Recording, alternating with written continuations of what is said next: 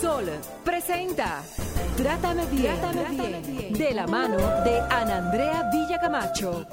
Trátame bien, trátame bien, porque ya basta de silencios que duelen y matan. No entiendo por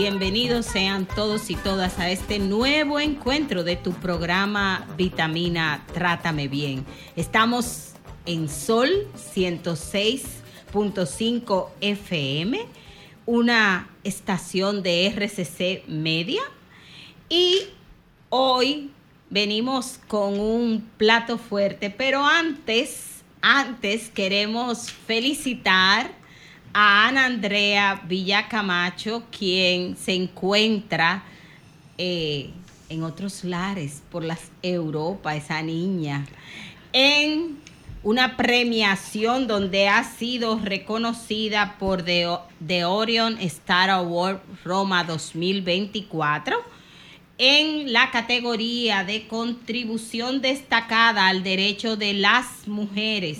Este premio aplaude el esfuerzo y la trayectoria profesional de Ana Andrea Villacamacho en favor de los derechos de las mujeres.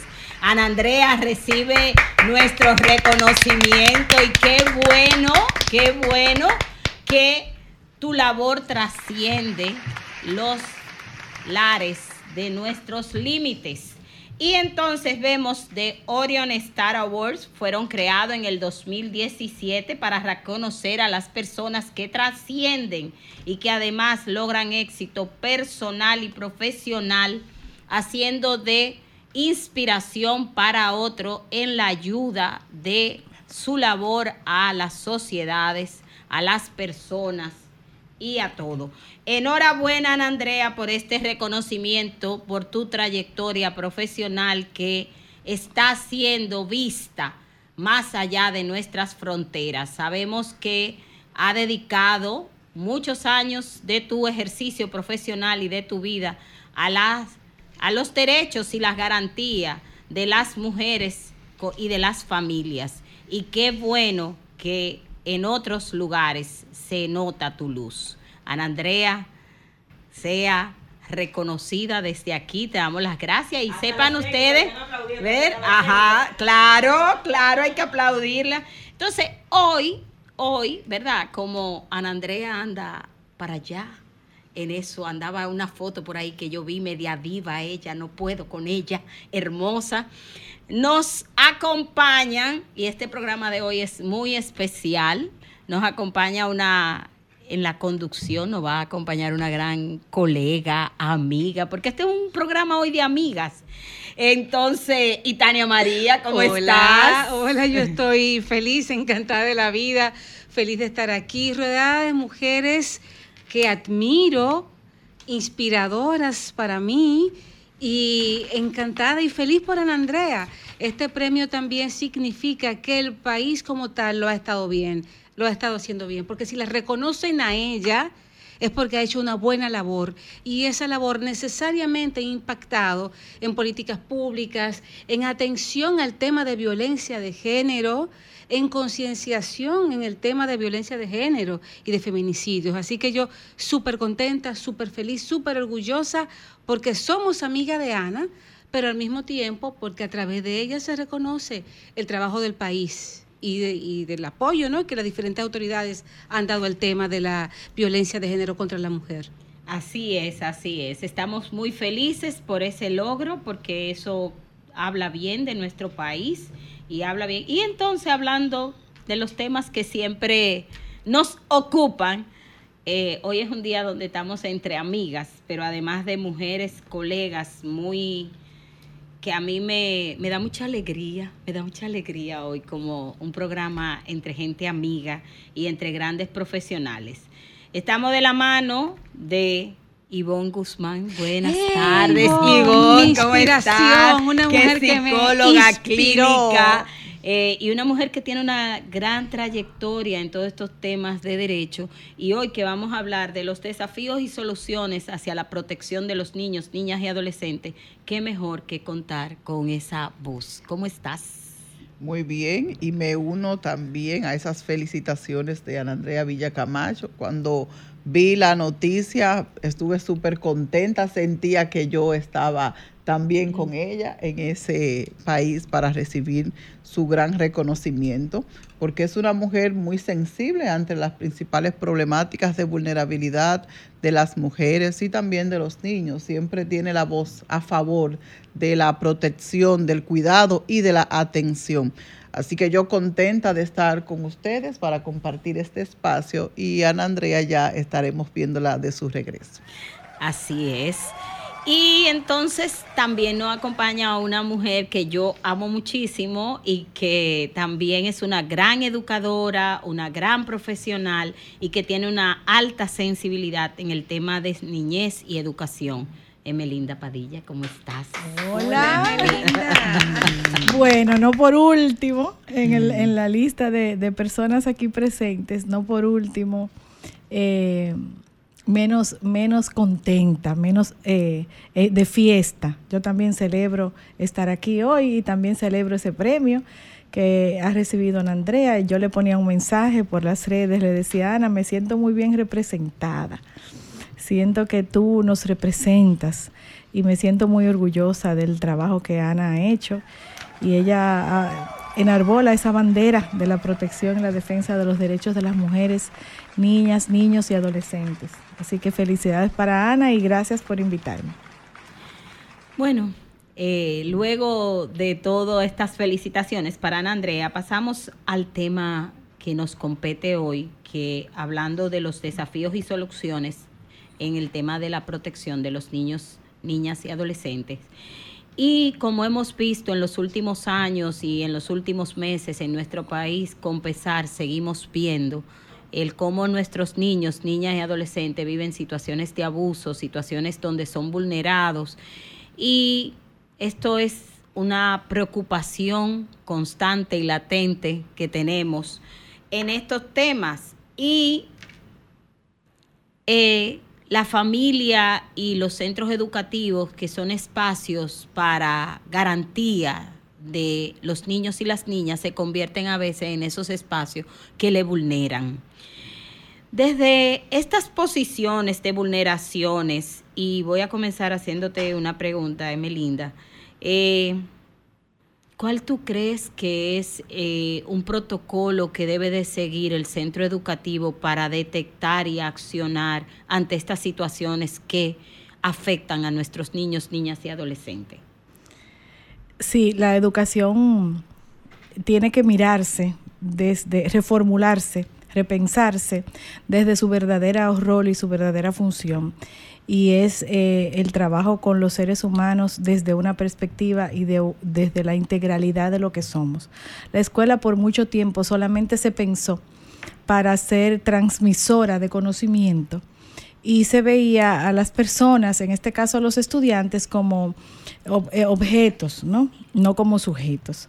Y en ese sentido, pues nos, nos fuimos despreocupando de trabajar todo lo que son, somos las personas en todos los órdenes, que somos más que lo cognitivo, lo académico, lo que tenemos que aprender como contenido. La, la escuela tiene que mirarse desde, desde una mirada de derechos, desde un enfoque de derechos, de derechos humanos.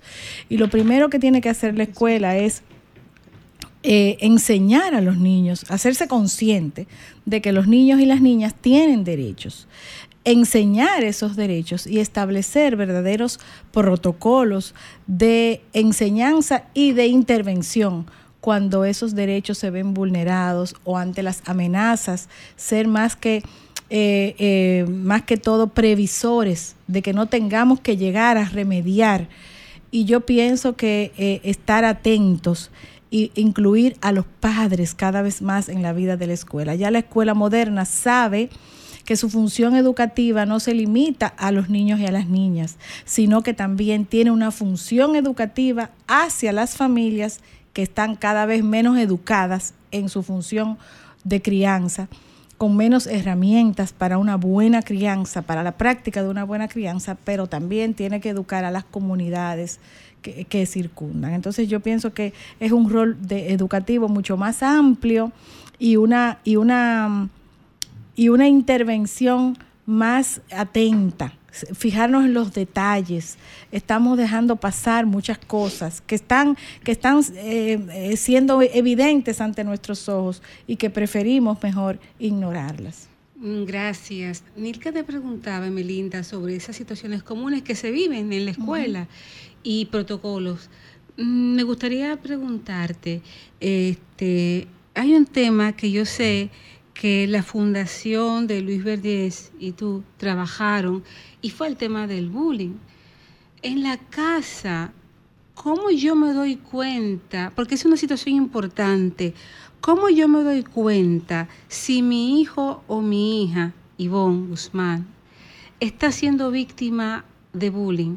Fíjate que no te pregunto en el ámbito escolar, de eso ya sería más adelante, pero ¿cómo, cómo yo me doy cuenta de que mi hijo o mi hija está siendo víctima de bullying y qué protocolo puedo yo eh, accionar a partir de esos indicadores que yo esté observando?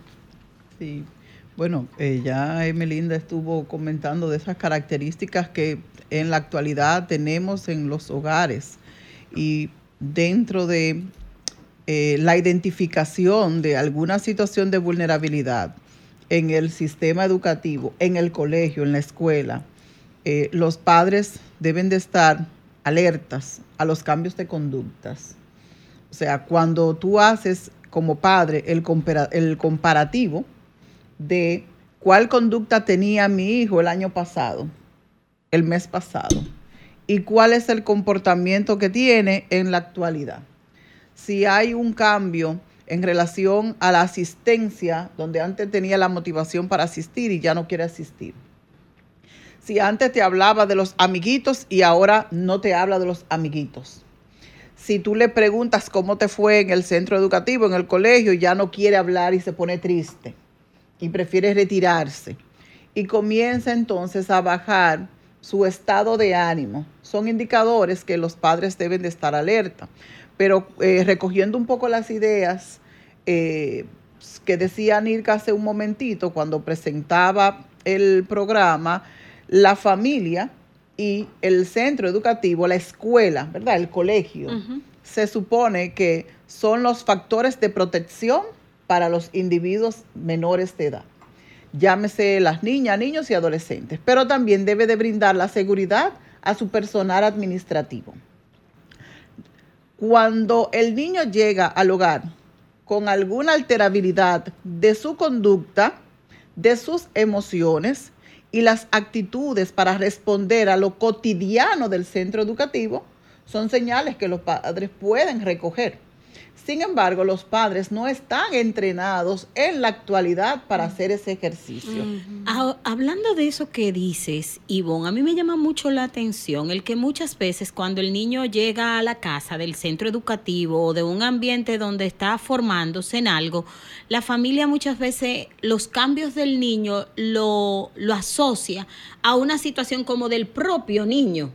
Y no como que el entorno pudo haber generado un cambio en el niño. Así es. ¿Entiende? Entonces, ¿cómo muchas veces revictimizamos al niño al interno de la familia, verdad? Y cómo, cómo una familia, que es mucho lo que acontece, puede ampliar esa mirada y no quedarse ahí. ¿Qué, ¿Qué, debiera en ese momento que el niño llega y presenta ese cambio, como bien dice, qué podría ser una familia como para poder medir si el cambio proviene de algo interno del niño o si es el entorno el que ha generado la situación? Sí.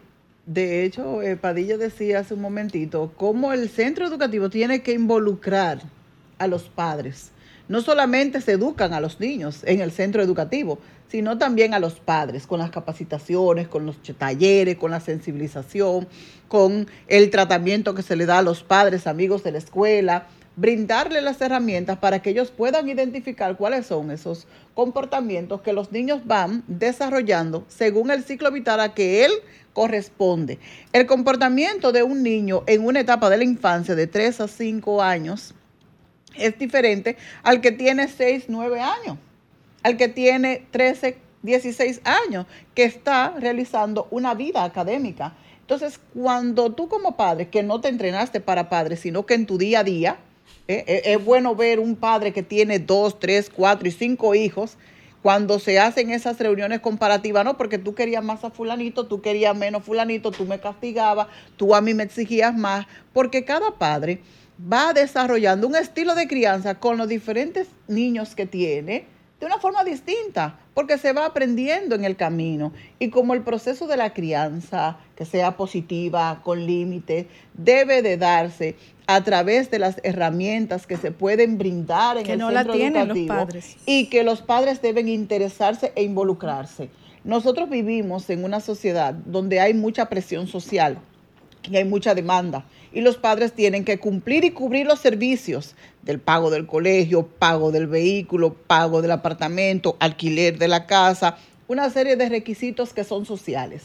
Y a veces en esa carrera de cubrir las necesidades sociales, de posición o de estatus, se olvidan de que hay unos infantes en el hogar que tienen las necesidades que Nilka Y decía. tú te refieres, antes de ir a, la pausa, te refieres a un segmento de la población, porque hay otros segmentos de papá y mamá que tienen que salir a trabajar por la comida de hoy. Del día a día. Que no tienen espacio, tiempo ni preparación para observar cambios de conducta en sus hijos. Es decir, ¿dónde, ¿qué pasa en las escuelas públicas donde hay casi dos millones de estudiantes que pertenecen a una clase un poco más vulnerable? Y que los padres tampoco tienen esa herramienta, ni educativas ni económicas, y que tampoco en la escuela, creo yo, la estructura ya de padres y amigos de la escuela no es tan buena como antes. Ya no se entrena. Eso es, si hay un problema te llama porque tu hijo tiene problemas de conducta.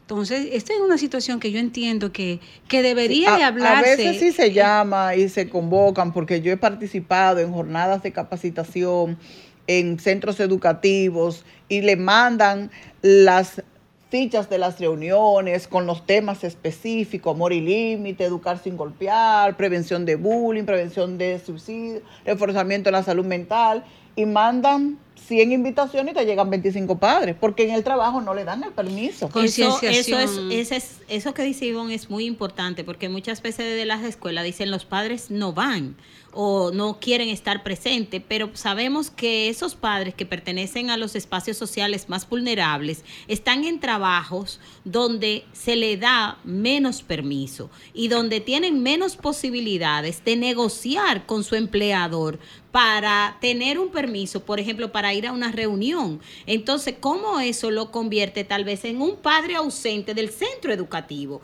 Y esto muchas veces se convierte en algo que también el centro educativo estigmatiza al niño porque tu papá no viene o tu mamá no viene. Estamos hablando del tema de los desafíos y soluciones en la protección de la niñez de los niños, niñas y adolescentes. Así que no le cambie. Esto es Trátame bien. Nos vamos a una pausa y volvemos.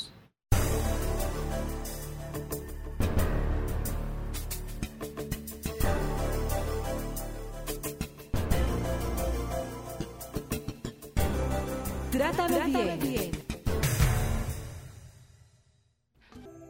Que canten que viven en aquellos que sufren dolor.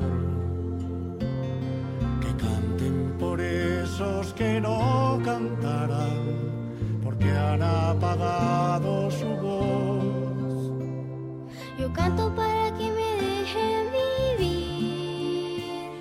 Yo canto para que sonría mamá. Los niños, Yo canto porque sé que canten los niños. Que canten los niños una voz de esperanza, porque los niños necesitan en este momento que sean nuestra esperanza. Eh, Y, infundirle a ellos también el, el valor del poder de la palabra a través de la poesía. Eso sería un sueño, ¿eh? Retomar. Eh, yo creo que sí que hay colegios que, que hacen eh, festivales de, de arte. Ojalá se animaran, hicieran algo con poesía. Pues mira, déjame decirte que yo fui gratamente sorprendida en el mes de noviembre pasado que desde el Ministerio de Educación estuvieron coordinando unos campamentos para jóvenes y había una noche que era una noche de talento en el campamento. Oye, y ahí surgieron unas poesías y yo decía, wow, vive la poesía, qué bueno. Entonces, Eso reconforta el alma. eso a mí me dio tanta alegría ver y, y poemas con unos niveles de trascendencia. Y yo decía, wow, y hay jóvenes que escriben así. Eh, hay esperanza, hay esperanza. Y hay mucha alegría. Entonces, precisamente porque hay esperanza, tenemos que proteger, cuidar a nuestros niños y niñas. Porque si nosotros queremos un país mejor, es la esperanza, porque hoy nosotros lo estamos haciendo, pero el país continúa y quienes vienen detrás son ellos y ellas. Y no podemos dejar que ellos y ellas, producto de los golpes, la sangre y la violencia, entonces no puedan desarrollar todas sus capacidades, todas sus potencialidades. Y hablando de eso, hablando de eso, de la protección, y viendo que muchas veces ese ambiente que me modela y la escuela, la familia son ambientes que me modelan, es linda. Esos, esas situaciones de maltrato, de maltrato, ¿verdad? ¿Cómo inciden en ese proceso, tanto escolar como en la vida de un niño, de un adolescente? ¿Cómo, cómo le afecta y qué estamos, qué puede pasar y qué podemos hacer para que eso mejore? Las- los centros educativos y los hogares, primero que cualquier cosa, son espacios de relaciones, eh, donde esas relaciones deben ser sanas, armoniosas, y donde eh, lo más importante sea eh, el, hacer de esos espacios ambientes sanos, emocionalmente hablando. Eh, la función educativa tiene que atender la educación emocional, lo emocional como base para el desarrollo. En las escuelas y en las casas que vemos eh, esa vulneración de derechos, la violencia, el bullying, la forma en que corregimos el precio del error, la discriminación por raza, por religión, por nacionalidad, eh, por rasgos físicos que se evidencian en las escuelas, definitivamente dañan y marcan a ese ser humano.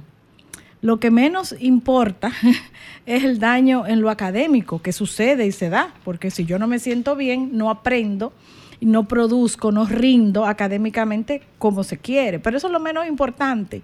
Lo más importante son los daños emocionales y psicológicos que esas situaciones acarrean en esa persona. Lo que yo no me sé hoy de matemáticas, lo que no logre aprenderme de sociales, me lo puedo aprender mañana cuando lo necesite. Lo que yo no puedo curar muchas veces son esas heridas emocionales que me suceden en esas edades. Entonces, por eso es tan importante mirar que esos efectos de, esa, de ese maltrato, de esa violencia, pueden ser efectos para toda la vida y que el que está a cargo de niños y de adolescentes tiene a cargo vidas, no cerebros tiene a cargo vidas de, de, de, de, personas que están en formación. Entonces, eh, tenemos en nuestras manos el poder de hacer mucho bien, pero también la indiferencia, el no mirar los detalles, el no prestar atención a los detalles, nos está haciendo eh, pasarle por encima a lo más importante del desarrollo de la persona, que son sus emociones. Tendemos a minimizar las cosas de los niños. Ah, eso son cosas de muchachos. Eso son cosas de muchachos, a eso no se le presta atención, eso son ñoñerías de muchachos. Y como decían ustedes ahorita, escuchar, estar atento, tener ojos atentos, mejor es que te digan mamá exagerada, profesora exagerada y no madre descuidada, profesora descuidada. Y yo pienso que ahí estamos muy, muy enfocados en los productos y no en el proceso. Y donde yo voy a saber si soy buena maestra, no es en la medida en que mis muchachos aprendieron mucho, sino si aprendieron bien porque ellos van a, la información ellos la van a ir a buscar cuando la necesiten. Ahora, yo recuerdo más fácilmente a un profesor que me quiso mucho como persona, que me dio cariño, que el profesor que me enseñó mucho. Si Y tratamos bueno. de, de pensar en eso, en recordar a nuestros maestros, si yo te pregunto a ti ahora mismo, ¿cuál es el maestro, la maestra que más impactó en tu vida? Seguramente me vas a hablar de aquel maestro de- que te brindó amor, que te brindó atención, que te escuchó, y no aquel que te enseñó mucho. Antes de pasar a las llamadas, que sé que tenemos unas llamadas pendientes, me gustaría, Ivonne, preguntarte, y en el sentido de la respuesta que nos da Emelinda, eh, la violencia en el hogar. Sí, hablamos de- del factor escuela, como una profesora o profesor puede observar cuando un niño o niña tiene algo y validarlo emocionalmente. Pero ¿y cuando es en mi casa? Cuando yo, niño o niña, adolescente, lo que vivo es violencia e invalidación. Estoy aprendiendo violencia, no me están viendo, no me están reconociendo. ¿Qué podemos hacer ahí como, como sociedad y como padres y madres? Bueno, eh, tú sabes que para el tema de la violencia eh, hay diferentes formas de representarse en un hogar. Eh, la violencia puede ser física, psicológica, puede ser por negligencia, psicológica, física también, por abandono, por renuncia, por descuido. Hay diferentes formas de ver la violencia. Yo tengo una, una frase que, que la repito bastante, y yo digo que cuando la familia falla, la escuela no se puede dar el lujo de fallar.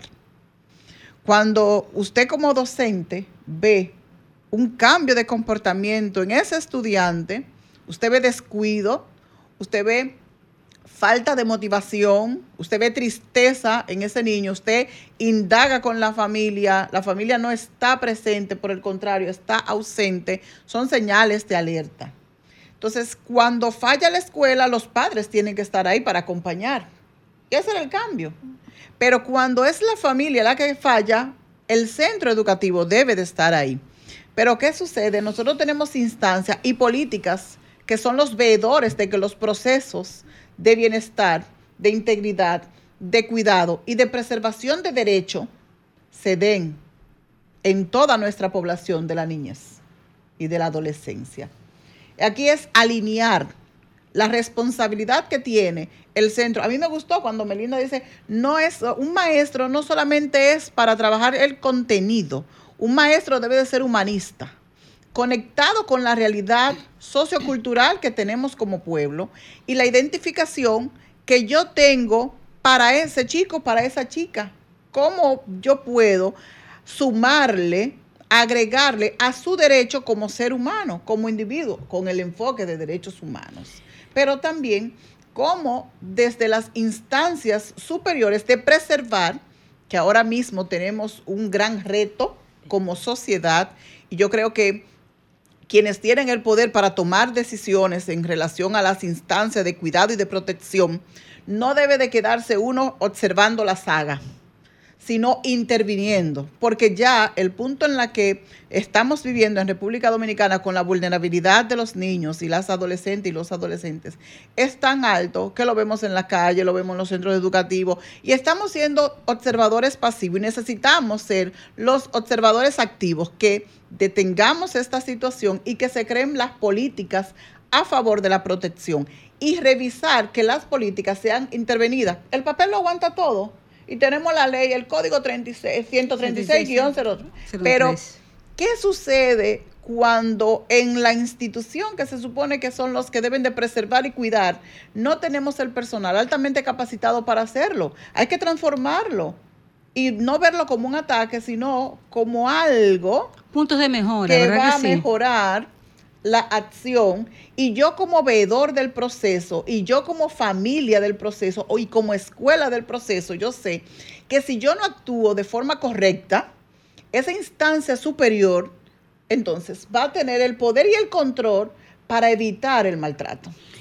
Es muy importante eso que decía Ivonne y sé que hay mucha mucho movimiento aquí en este panel, pero en este momento le vamos a dar nuestros teléfonos para si usted tiene alguna consulta a nuestras especialistas que nos acompañan hoy, Emelinda Paradilla e Ivonne Guzmán, usted nos llame y nos la haga. Así que en esos teléfonos usted nos puede llamar, hacernos su pregunta. Emelinda, tú tenías una contesta. Ahí ya tenemos una llamadita. Buenas tardes. Sí, buenas tardes. Sí, ¿quién me habla? Por Gracias, miren, le habla Ana.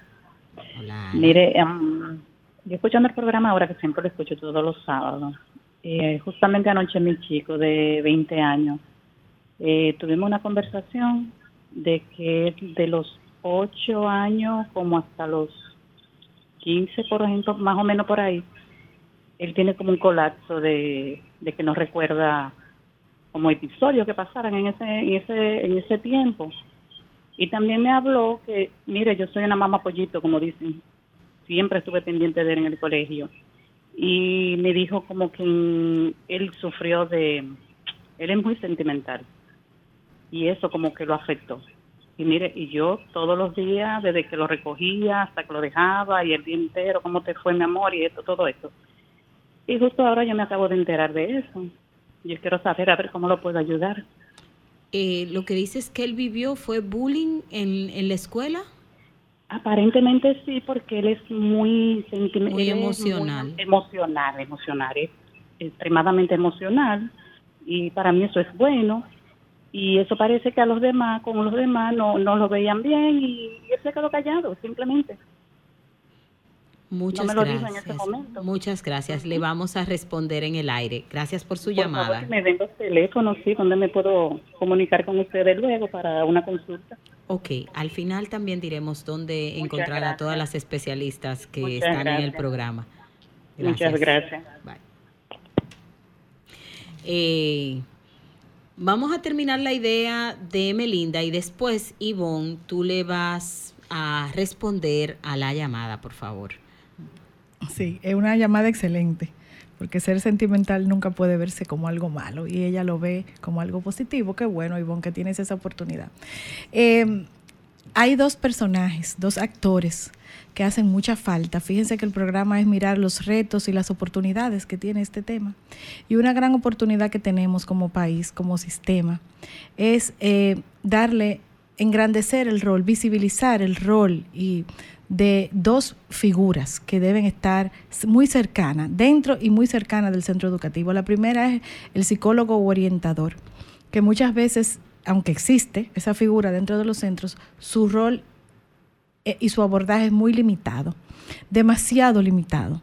Debería estar mucho más en- involucrado con las cuestiones propias del desarrollo emocional y social de los estudiantes.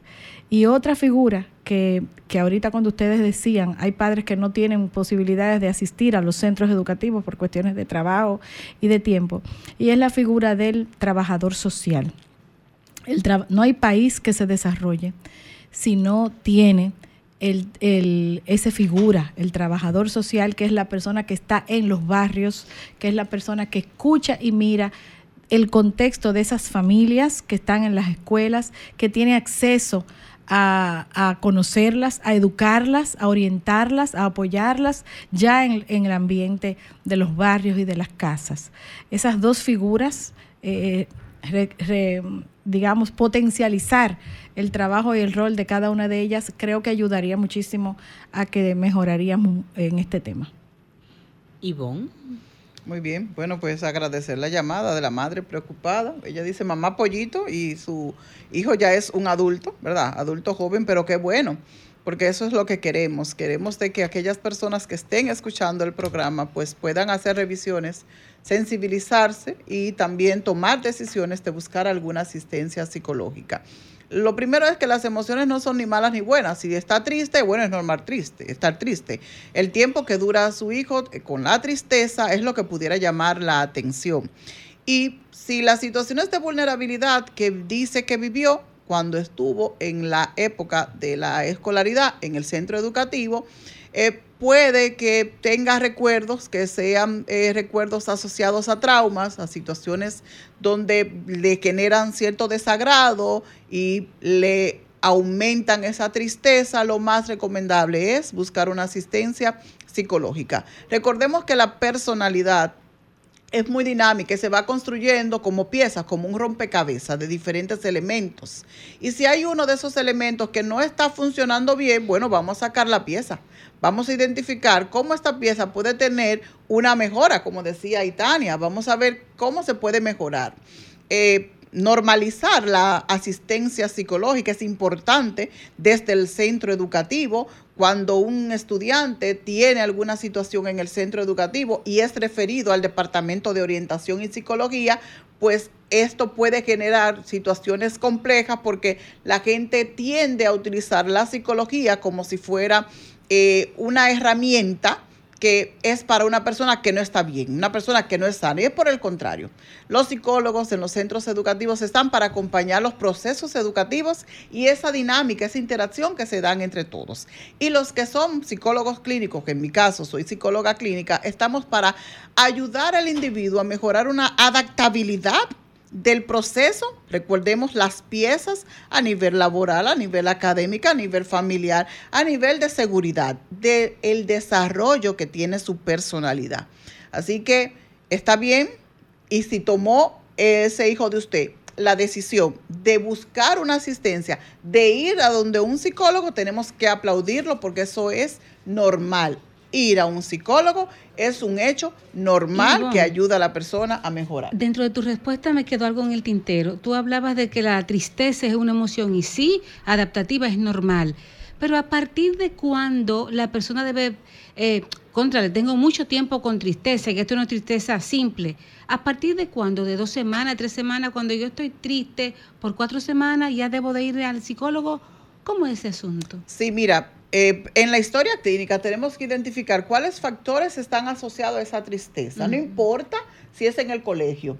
Cuando ese hijo, cuando esa niña, cuando ese adolescente va al centro educativo y está triste y está solo, oculta las manos, eh, tiende a bajar la cabeza, no mirar a la persona frente a frente. En el hogar prefiere estar en la habitación solo para que nadie le hable, para no tener la interacción, porque somos entes sociales. Cuando usted dice, ven acá, pero fulano tiene tres días que no sale de la habitación, pero fulano yo lo veo en el recreo que está caminando solo y no habla con nadie, no participa, tres días, tres, hay que acercarse. Y mucho es, ¿sabe? Porque desde el primer día hay que hacerlo. Pero hay que acercarse y preguntarle, ¿desde cuándo te estás sintiendo así? No, yo tengo, como tú decías, yo tengo cuatro semanas, yo tengo un mes. ¿Y sabes por qué estás triste? Se murió mi perrito, me van a cambiar de colegio, recordé a mi abuelita, me dejó mi novia, me dejó mi novio. O sea, tú comienzas a identificar cuáles factores están asociados a esa tristeza para identificar si es una tristeza que es normal o es una tristeza que no es normal. Ahora bien, si la tristeza está asociado a algunos síntomas que son cognitivos de ideas, que son circulares, yo no sirvo para nada, a mí nada me sale bien, yo tengo... Yo siempre me eh, yo quemo. siempre me quemo, eh, eh, todos tienen mayor éxito, mis compañeros trabajan, tienen su vida, yo soy un bueno para nada, yo no sirvo. Cuando esa tristeza que es emocional está combinada con un pensamiento rumiativo que no es positivo, que es catastrófico, que es de razonamiento emocional, que es paralizante, aquí estamos los psicólogos para apoyar esto. Bien, cuando ese síntoma se asocia a la conducta de que ya no sale, no comparte, entonces ahí vemos que el síntoma conductual la persona se queda. cuando la persona dice, yo tengo tres días que no duermo, entonces ya el síntoma es psicosomático, porque tiene un efecto a nivel biológico. Bueno, es interesantísimo hablar con estas mujeres y el tiempo en radio pasa, Dios Padre, se nos fue, se nos fue ya el tiempo. Y hablando de esos desafíos, yo quiero que al final cada una pueda dar un mensaje y también muy breve y que nos diga, y que nos diga, ay Dios, me dicen que no, que no, ay no, pero Para la bueno, esto es lo que nos dice que debemos de seguir hablando del tema de la niñez, de los desafíos y de las oportunidades que tenemos. Y simplemente es prestarle atención, observar, como bien decía, a veces explorar más con nuestros niños, con nuestras niñas, lo que están viviendo, lo que están pasando. Eh, les damos las gracias a las profesionales que nos han acompañado hoy. Díganos, por favor, Ivonne, dinos dónde te encontramos, dónde podemos buscarte, tu teléfono. Bueno, por el tema de tiempo digo el teléfono, ¿verdad? Digo 809-688-5292 y mis redes sociales, Guzmán Cerda. Y Tania, por Ah, favor. bueno, yo estoy en plenitud con Itania, esa es mi cuenta en Instagram y mi teléfono es el 809-545-9595.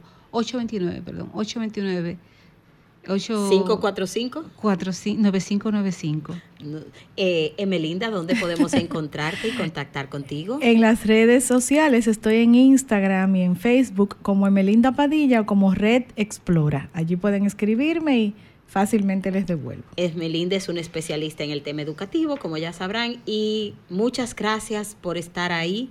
Eh, saben que mi nombre es Nilka Castro, a mí me encuentran en las redes como nilka.cc. Y eh, será hasta el próximo sábado en una nueva entrega, en una nueva entrega de este su programa Trátame Bien. El próximo, y quédense en Sol 106.5 FM. Les abrazamos.